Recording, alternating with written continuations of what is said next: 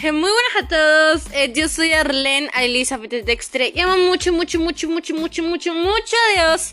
Y el día de hoy voy a hablar sobre lo que más anhelo es tu presencia. Yo quiero que analicemos el día de hoy nuestros corazones y yo quiero que digamos en verdad anhelamos la presencia de Dios en nuestras vidas en verdad pasamos tiempo con Él y en verdad agradecemos todo lo que nos da. Un techo, salud, vida. Y si estás con vida porque aún tienes un propósito que cumplir. Y le damos gracias a Dios porque planeó algo para ti. Eh, pues el día de hoy quiero hacerte recordar que pues hay que aceptar a Jesús como nuestro Señor y Salvador si aún no lo has hecho. Y es bonito que cuando decimos eso, eh, la presencia de Dios en sí nos acompaña y sentimos una paz. El Espíritu Santo está formándonos, está con nosotros como, como guía, como pastor. Y yo quiero hoy día predicar sobre lo que más anhelo es tu presencia. Porque cuántos hemos estado o estamos enamorados del poder de Dios. Sí, como hijos de Dios debemos estar maravillados y seguros de que Dios siempre eh, cumple sus promesas y que Él es el más poderoso que existe. No te niego eso. Pero yo, como hija de Dios, tanto como tú, como otros, debemos amar a Dios por lo que Él es y no por su poder. Tengo un podcast anterior hablando sobre eso, si quieres oírlo, amar, amar a Dios y no a su poder. Y pues me gustaría que lo oyeras porque me hablo más ampliamente sobre el tema. Aquí lo más centrado es amar la presencia de Dios. Por lo que yo quiero que me acompañes a Lucas capítulo 15, versículo 28 al 32. Dice así, entonces el hermano mayor se enojó mucho y no quiso entrar. Su padre tuvo que salir a, a, rogarle que entrara. Pero él, muy enojado, le dijo, He trabajado para ti desde hace muchos años y nunca te he desobedecido, pero a mí jamás me has dado siquiera un cabrito para que haga fiesta con mis amigos. Y ahora que vuelve ese hijo tuyo después de malgastar todo tu dinero con prostitutas malas eh, para él el ternero, pues matas para él el ternero más gordo. El padre contestó. Pero hijo, tú siempre estás conmigo y todo lo que tengo es tuyo. ¿Cómo no íbamos a hacer una fiesta y alegrarnos por el regreso de tu hermano? Es como si hubiera muerto, pero ha vuelto a vivir.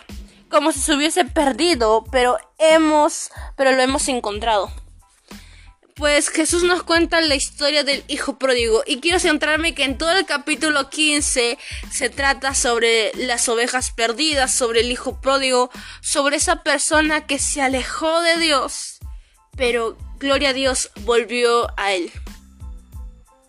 Y todo el capítulo 15 se trata de eso, que hay fiesta en los cielos, porque vuelve una persona que se había alejado de Dios si tú eres una persona que regresa otra vez a los brazos de Dios, déjame decirte que hay fiesta en los cielos, porque Dios anhela eso.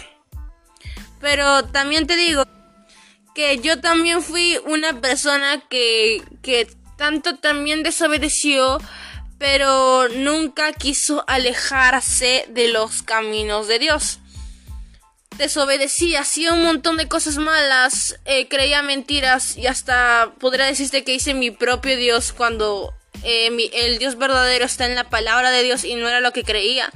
Pero de una u otra manera nunca me quise alejar de Dios, nunca me quise alejar de iglesia a pesar de, mi desobediencia. Entonces cuando yo leía sobre la palabra de las 99 ovejas y no la entendía, no me cabía en la cabeza ¿Cómo es posible? Decía, dejar 99, capaz se te pierdan, y ir a buscar ese uno. Pero luego que acepté a, a Jesús, el Espíritu Santo me dio el entendimiento de decir, las 99 están a salvo, pero ese uno corre peligro de morirse.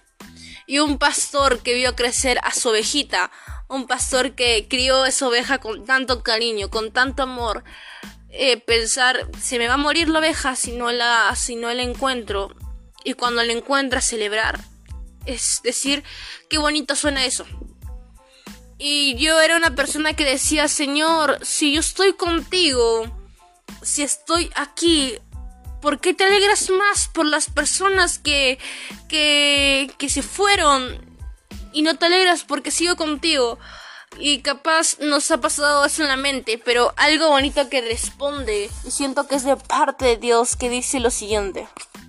En el versículo 31 dice, el padre contestó, pero hijo, Tú siempre estás conmigo y todo lo que tengo es tuyo.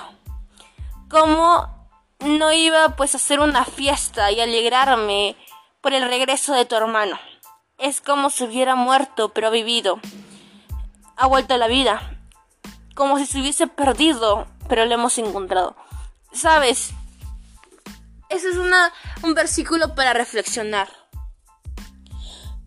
Hijo mío, te dice el Señor, Tú siempre estás conmigo, capaz no te has alejado. Y Dios te dice, anhela más mi presencia, ¿sabes? Estoy aquí contigo.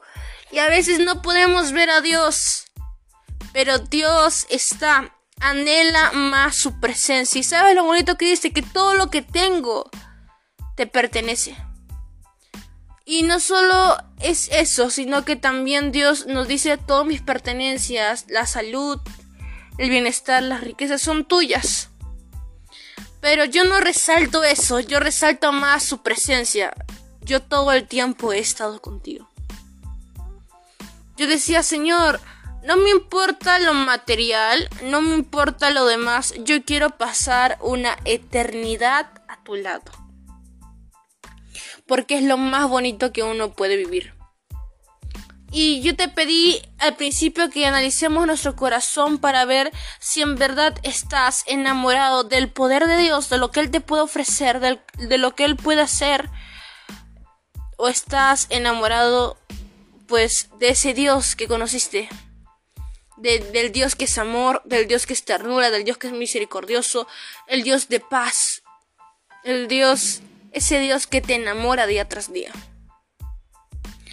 Y yo te digo que cuando nos enamoramos de ese Dios, de su poder, en momentos de circunstancia y cuando veas que no se hace lo que tú quieres, te puedes alejar de Dios si no te enamoras de Él. Vas a hablar mal de Él. Porque cuando nos enamoramos del poder de Dios, vemos a Dios como, como, ese, como esa espada que nomás ataque cuando, cuando no cumple tus expectativas, lo vas a, lo vas a desechar. Sabes, enamórate de Dios por lo que es Él, porque te ofrece paz, tranquilidad, porque cuando uno intima con Él, cuando para orando, va a conocer un verdadero Dios. Y sabes lo bonito que Él te contesta, yo siempre, hijo mío, yo he estado contigo, o sea, no me he separado de ti, he estado viéndote de día y de noche, he puesto ángeles alrededor tuyo para que nada te pasara, he visto tus llantos, tus alegrías, y he llorado contigo, he reído contigo.